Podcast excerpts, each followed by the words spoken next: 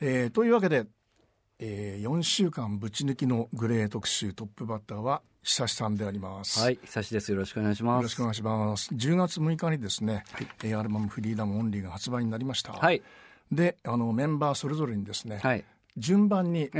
全曲を解説していただこうというリレー解説で、はい、今日はあの1曲目から3曲目のプラスワンということでですね、プラスワンはい。それはもう久さんのこだわりなるほどはいわかりました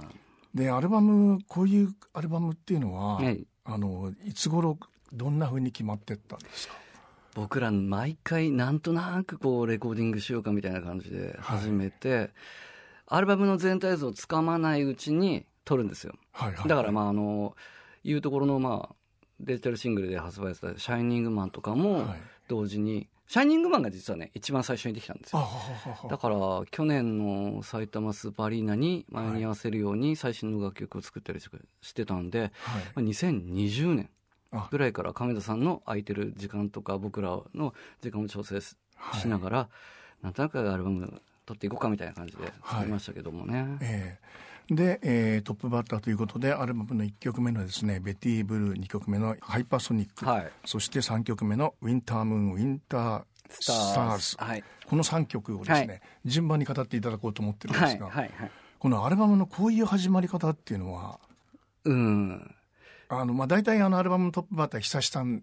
のの印象が強い 最近ありましたけどね。ね、うん、そういう始まりじゃないですもんね。確かになんかちょっとアルバムというと、木をてらうではないけど、こう力が入ってしまう感じはあったのかもしれないけど、はい、今回はもうリーダーの思いを、はい、あの、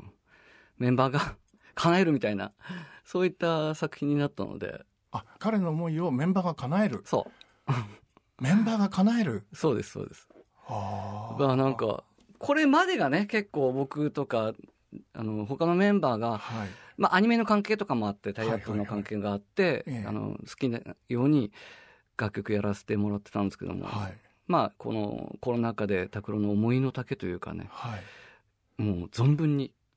語ってくださいっていう。なぜなら。くださいってメンバーの方から言ったんだ。そそんな雰囲気になったのかな？なぜならあなたは一番のグレイファンだからっていうね。えー、グレイ大好きなリーダーにちょっとうん、まあ今回のアルバムは結構もう20年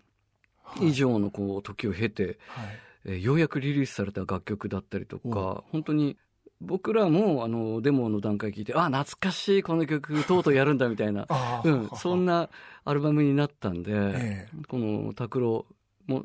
とグレイの20年史みたいな、はい。えあのアルバムになってますね。あうん、そういうそのメンバーの気持ちみたいなものを拓郎さんにお伝えした伝えた時に拓郎、うん、さんの反応はどうだったんですか？まあうん彼はいつも通りやってましたけどね。はい、うん、いつも通り。いつも通りあの、えー、得意な不得意なものを誰かに振ってみたいな感じで、はいはい、これお願いかっこいい曲してみたいな、えーはい、あとはまあ金田さんといろいろまあやり取りしながら勇気をもらったりとか。はい、そして仕上げましたね。1曲目のあの「ベティ・ブルー」は亀田さんと拓郎さんのあの、まあ、共作みたいな形になってるんですか、ね、えー、そうですね。はい。この曲もまあ非常にグレーらしい、はい、えー、えー、作りとなっていますけどもね、はい。えー、うん、だからまあ亀田さんの後押しっていうのは大きいかもしれないですね。すごく。後押し。そんなななんかぐだぐだ考えてないでとりあえずリリースしようみたいな。とりあえずセッションして音出そうみたいな。亀田さんってそういうポジティブさがあるんですよね。ちょっと悩悩んでる、ええ、うん、リリースするの悩んでる楽曲っていうのを、はい、まあ綺麗な形に作り上げてくれるみたいな、え、うん、あそういった、うん、プロデューサーですね。この曲順みたいなものはこれは二郎さんですか？えー、っとね。みんなで決めてった。いやあ僕結構撮り終えたら、はい、途端に興味がなくなっちゃうんですよ。楽曲というか、まあ、さんはね割とそういう教授はまあいいよみたいな感じですからね、う。ん、だからまあグレーらしいですね。民主的なというか、こうこだわりのある方がそしてサウンドプロデュースしてくれる亀田さんだったりエンジニアの工藤さんが、これがいいんじゃないかみたいな。僕もなんとなくこうなればいいなっていうふうにあるんだけどそれがさほどブレずに作品として残っているので、ね。うん。まあ、僕も納得してますけど、まあ、ツアーなんかはあの二郎さんが選曲すること多いでしょ、はい。はい、えー、このアルバムまでもそういう感じではないんだ。うん。僕とか二郎ってあんまりこう歌詞の内容を聞いてアプローチしないんですよ。まあ、音取るときはね。そうですね。なのでそのメッセージというかねそういう表現のこう緩急のつけ方っていうのはやっぱりリーダーである拓郎作曲コンポーザーである彼に任せるのか、はい、亀田さん全体的に見れる亀田さんに任せるのかっていう形にはなってきますね。はい、うん、であの思いがけなかったのがですねオーサムシティクラブのあのポッピーさん。あそうですね。はい。これはどの辺で入ったんですか？えっとねこの D メロと言われる部分は、亀田さんのアレンジで、え、でグレイが作らないグレイだったら作らないメロディーなんですよ。ああ、確かに意外な感じありますね。そうなんですよ。ね。うん、で、あの、コンポーザーの癖ってやっぱり、あの、ふわり歌のふわりだったりとか、それが一番かな。うん、あと、ノートの置き方だったりとか、はい、そういうところって、すごく癖ってやっぱり、にじみ出るもので、新たな挑戦ってなかなかしづらいかもしれないんですけど、うん、そういったことをね今回亀田さんがトライしてくれたので、ええ、だから TERU もちょっと歌いづらそうあ仮で TERU が歌ってたんだけどなかなか歌いづらそうな。まあ、俺の曲を TERU が歌う時みたいなこう、うん、拓郎の癖じゃない 歌いづらさみたいなのがあって、はい。え、でそこ歌ってるがずっと歌ってたんですよ、はい、でギター僕のギターと絡んでソロに行くみたいな感じなんですけど、はい、そうすることによると、はいずっと歌ってることになってるんですよ。なるほど。感想でも歌うから、えーはい、感想はまあ、なんでしょう、この曲のこう場面転換というかね、そこでリードギターが出てきたり、はい、他の楽器が出てくるんだけど、はい、うん、なので、ここの解釈は、僕もあの後からその聞いたんですけども、うん、だからあの亀田さんとかその函館でね、はい、函館スタジオっていうテルが作った、あそこでそのメンバーとかスタッフだったりとかで決まったことだと思うんですよね。なるほどね、うん、オーサムシティクラブとはお付き合いがあったんだ。ないですよ。まあでも今回はねあの、まあ、トンヨー君だったりとか、はい、その、えー、彼女もそうだけど、まあ、陽一郎君とかも、うん、なんか一緒にせやりたいミュージシャンと一緒にやろう可能な限りという、ね、なるほど、うん。はい、そういうところでまあだダメ元ダメはもちろんだけども、はい、まあいろいろこうオファーというかお願いをしてみましょうという、はい、そういうところはグレイは節操がなくていいですね。まあ自由だってことですよね。フリーダムな感じがあるっていう。グレイが言うとわかんないけど断りづらいんでしょうね。なんか、皆さん OK してくれるところがあるんですけど、いや、みんなに好かれてるってことですよ。前回もね、あの、いろんなドラマーの方とやったアルバムありましたけども、はい、楽しいですね、やっぱり。なるほどね。うん、これが音楽の楽しみかなっていうふうに。はい。で、あの、うん、これはもう、こう、まあ、2曲目のですね、ハイパーソニック。え、これは、きっと、まあ、当時の曲なんだろうと思ったりもしたんですが。ねすごいバンドですね、グレイね。すごいバンドですよね。これも本当にあの90年代半ばぐらい、前半ぐらいか。はい。この曲はめっちゃ古いですね。え古いでしょ？うん。ええ、本当あれ、いつだっけな もうずっと前からこうアレンジしてて。で、多分拓郎がなんかこう、うん、なんかこの休憩みたいな時に作った曲で。で、あの、歌詞なんかそのままですよ。まあ、仮タイトルはもうちょっと違ったんですけど。あの仮タイトルは小橋のなんとかだったんだろうそうそう思ったんですけどね。小橋の夢でした。はい。だからまあなんかこう、まあバンドやってて楽しいねみたいな瞬間があるんですよ、グレイって。なんかこういう曲やったりするとき。もう拓郎変な曲作ってみたいな感じで。それが何年か聴いてると、はい正解になってしまうという。ああ、なるほどね。正解というスタンダードになってしまうはいはいはい、はい、だからこれ聞いても別に俺何とも思わないんですよ、今。あはい。うん、うん、なるほどね。うん。はい、まあそれがこう、2曲目に収まってしまう、このグレイの懐の。懐ね。確かにね。まあでもイエス・サマーデイズってね、曲が入ってるわけですから、ねね、95年当時かなとかね。ボーイで言うと、サビの頭が氷室がってことですよね、これ。考えられないですよ、もう。確かに。でもこのイエス様ですの当時っていうのは今どんなふうに思ってるんですか？あでもあの頃と比べるとうんそうだななんか別に無理して楽しもうと思わずにこの曲をリリースできてたりとか、あの頃ってもうちょっと無理して楽しんでたかなっていう。無理して楽しんでた。うん。やっぱり、音楽以外の仕事っていうのがすごく多すぎたから、スタジオワークではこういった曲をやって楽しんでたりとかしてたけど、まあ20年以降っていうのはすごく自然に、はい、うん、音楽の時間も、うん、たっぷり持てるようになって、はい、うん、そう。それと同時にやっぱり心の余裕につながったんじゃないかなというふうになるほどね、ね。えうん、一番やりたくないことでもやらなければいけない時期だったっていうことでもあるんでしょうからね。いやでも90年代って、ええ、なんとなくああいう誰もがあんなノリというか、はい。はいはいはい、バラエティー感というかね、はい、こう、はい、うん。まあ CD とかそういったものの終わりがなんか匂ってくる感じがね、はいはい、知ってましたね、ちょっとバブルみたいなものが。で、ここで歌われてるその小橋さん、はい、テリさんのですね、あの、夢とかっていうのは、やっぱりこういう感じだったんですか？あそうですね。もう、本当一語以下変わってないんですよ、これが仮、あの、仮歌詞が。当時と。本当に。すごいな。すごい100箇所でただのライブをやるとか。本当まっすぐな目で言うんですよ、彼は。あうん、まあ、もしかしたら今よりももっと一緒にいる時間が多くて多分こういうね、はいはい、自由な話をしてたんでしょうね当時はだからまあやっててもまああんまり大きな会場ではやってなかったしこういった夢だったりとか、はい、無茶な目標みたいなものも立てるような、はい、えー、そんなねまあこれから何でもできる自由みたいな時代だったかな、はい、うん、でてるさんはこの頃とは変わっに変わりましたか？いや変わってないですね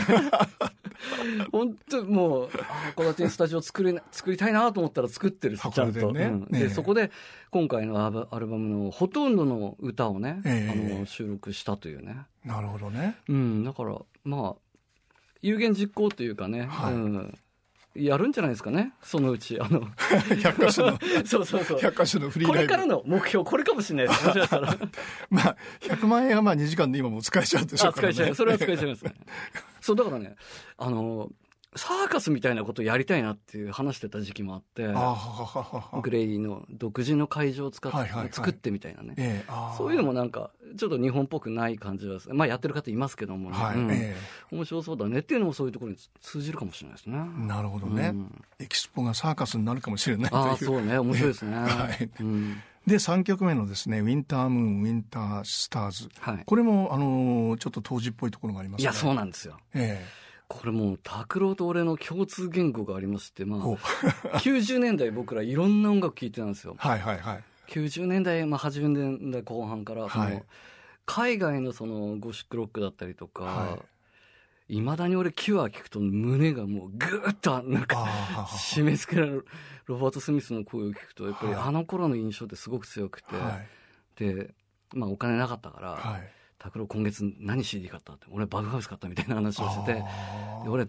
日本のアーティストなんだけどデランジェ買ったんだよねみたいな話をして、えー、なんかあの頃音楽聴くのが楽しかったなと思って、はいえーうん。はい、もう発見ばっかりあったから、はいはいはい、で制限もあったんですお金がなかったから。確かにね、えー、1枚。その3000円で1枚買うっていうの、はい、その頃にいろいろ聴いた音楽で俺と拓郎の中での共通言語のなんか90年代聴いた、はい、あの当時のなんかがあのバンドタッチみたいなアレンジにしてほしいっていう、あの願いが願いが込められたひどいデモテープが 歌とギターしか入ってないクリックも入ってないという、えそれをねタイムコンプレッションでこう伸ばしたり縮めたりして、え、リズムを入れてみたいな感じ。で。はいで亀野さんもそこに手を加えてるんだ。そうですね。はい。あ、うん、でもあの、まあ、そういう曲ではあるんですけれども歌ってる内容は明らかに2020年。そうなんですよ。2020年12月っていう感じでしょ？うんうんうんうんうんうんだからもう曲書いてる時とか作ってる時はもう何全てがこうあの得体が知れないもの。はいはいはい。うんそういうものって、まあ、歴史的にはあったかもしれないけど、はい、どう対処していい ?2000 年版のこの脅威、ウイルスの脅威っていうのはどういうふうに、はい、対応したらいい、はい、で、あの、古い時代とは違ってて、今、エンターテインメントあったり、そういったものも、あの、非常にこう、あの、普通に存在する、はい。はい、我々はどう対応しているのかっていうのを、みんなこう、なんか手探りだったじゃないですか。はいはいはい。うん、うんだからまあ僕らもレコーディングとか、ミーティングとかあっていいんだろうかみたいな、なんかズームというものがあるらしいよみたいな、そこら辺からだったんで、みんながもう手探りなところで、うん、やっていたので、そして徐々になんとなく、あこう対処すればいいんだみたいなことが分かりつつある2021年だったりとかするから、うん、なんかその言葉一つ一つがこう実は頼りなかったりするんだけども、はい、それ自体が事実だったりとか、はいはいはい。うん、そういう時代もあったなっていうふうに、うん、後々聞き返せたらいいなと思いますね。そういう意味では本当に今の歌になってるっていうそういう始まり方ですね。本当そうですね、えー、うん。本当ほ本当の本音を言うみたいな。はい、えーうんで、えー、3曲まで語っていただいてですね、はい、プラスワンということで、えー、もう1曲、まあ、この3曲以外でですね、はいはいはい、久々に語っていただこうと思ってるんですが、はい、それ以外でもし俺はこれを語りたいっていうのはありますか、はやっぱりホーリーナイトでしょうね。僕もそれを聞きたかった。はい、えー、オーディオ2オーディオってなんだろうとああ、そうだそうだ、えーはい。俺も久しぶりに聞きましたね。あ、そうなんですか？うん、えー、あのー、10年以上前に、あの、ホールツアーやってる時楽屋の隣に、はい、まあ大体あの楽屋の個室みたいなところが何室使うんだけど、はい、そこであの押井守監督と一緒に「受天部」という作品を作ったんですけども、はい。はい、その楽曲を、えー、えーと拓郎が作った楽曲を何曲か選んでる中の候補の一曲だったんですよ。あそうなんですか。だからちょっと雰囲気違うでしょ。雰囲気違う、うん、えー、でまあライブだから、えー、6弦とか12弦とかいろんな楽器たくさんあるんですよ、はい。えー、だからもうリハ終わってなんか準備中とかにこうあこれちょっと10人間合うんじゃないかみたいな、はいはいはい、でまあオーディオというオーディオっていうこうちょっとこのギターデュオみたいな、はいえー、6弦と12弦という、はい、になって2人であのリフみたいなことを弾いてたらなんかこれはちょっとヨーロピアンというかゴシックな感じがするねみたいな、はいはいはい、この曲いいんじゃないか、えー、結構こっちの曲の方が好きになっちゃったりとかしてて。でツアー中ずっとアレンジしてて、はい、でそっからあのサテライト・オブ・ラブという曲に決まってから、はいええ、放置されたままだったんですこの曲。だってこれとサテライト・ラブ全然違うじゃないですか。全然違う全然なんとなく あの毛色というか匂いは似てるんだけど。刺激的なところが似てるかもしれない。そうですね、うん、でずっと放置されてて、えまさかこのタイミングでやるとはみたいな。でもこの曲すごい思い入れがあって好きだったから、じゃああの新しい風というか、はい、あの陽一郎君って僕あのヒデスプリートであの、はい、一緒に作業したのが新えー、ちょちょっと最近の記憶なんですけどもその感触がすごく良くて、はい、彼自彼自身もあのマルチプレプレイヤーで歌からミックスまでできるという、ね、でこういったあのえー、あっち寄りのバンドの人いわゆるそのガリだったりとか爆竹だったりとか、はい。えー、そういう人たちみたいなこうかっちりとした、はい、あの本当の打ち込みっていうのをやったことなかったから今回これをグレーに持ち込みたいということで、えー、お願いしたら快く OK してくれて、えー、そしてまあいい球を投げてくれたわけですね GLAY に新しい風を。なるほどね、うん、でそういうなんか OK が変わると僕らのアプローチも変わっていったりするので、えーはい。うん、歌も変わったりとか、はい、歌詞は変わってないんですけどね。うん、オーディオオーディオトゥオーディオって当時からあった名前なんですかこれは？えっとね、ありました。はい。えー、あ、あのね、サントラを作った時ですね、映画の。えー、はいはいはい。なんかまあ、うん、まあ、グレータクロー久しでもよかったんだけど、なんかそういう、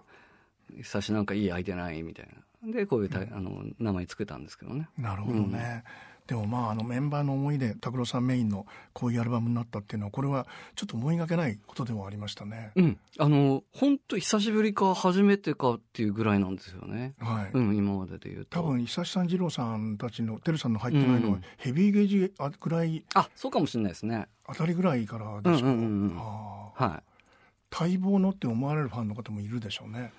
うん。本当に本当のリーダーのね本音みたいなことはね ここで改めて語られるというようなアルバムとなっております、はい、あのノーデモクラシーの時にですね、はいはい、ひょっとしてこういうニュアンスのアルバムが出るかもしれないって一瞬思ったんですよ。なるほど、うんうんうんつまり、まあ、あのいつかこういう拓郎さんの90年代っぽいもので一枚出ることがあるんだろうなと思ったんですが。あ,、ね。うん、あれもまあ匂わせてますけどね、はい。うん、まあ、メンバーの曲で拓郎歌詞とかっていうのもあったりとかもしますけども、はいえでもこれはもう本当にメロディー全体のトーンがね、うん、90年代の拓郎さんな感じですもんね。本当ですね。だからもううん、あのフライドグリーントマトとかも、はい、本当ピュアソウルと並ぶぐらいあれ好きだな俺、うん、グレイ、グレイのこうメンバーの中で大事にしてた曲なんですよね、はい、ようやくこう亀田誠治さんの後押しとともに、はい、リリースできました、えー、今の話はですね来週てるさんが語ってくれるということで、今週はありがとうございました。ありがとうございました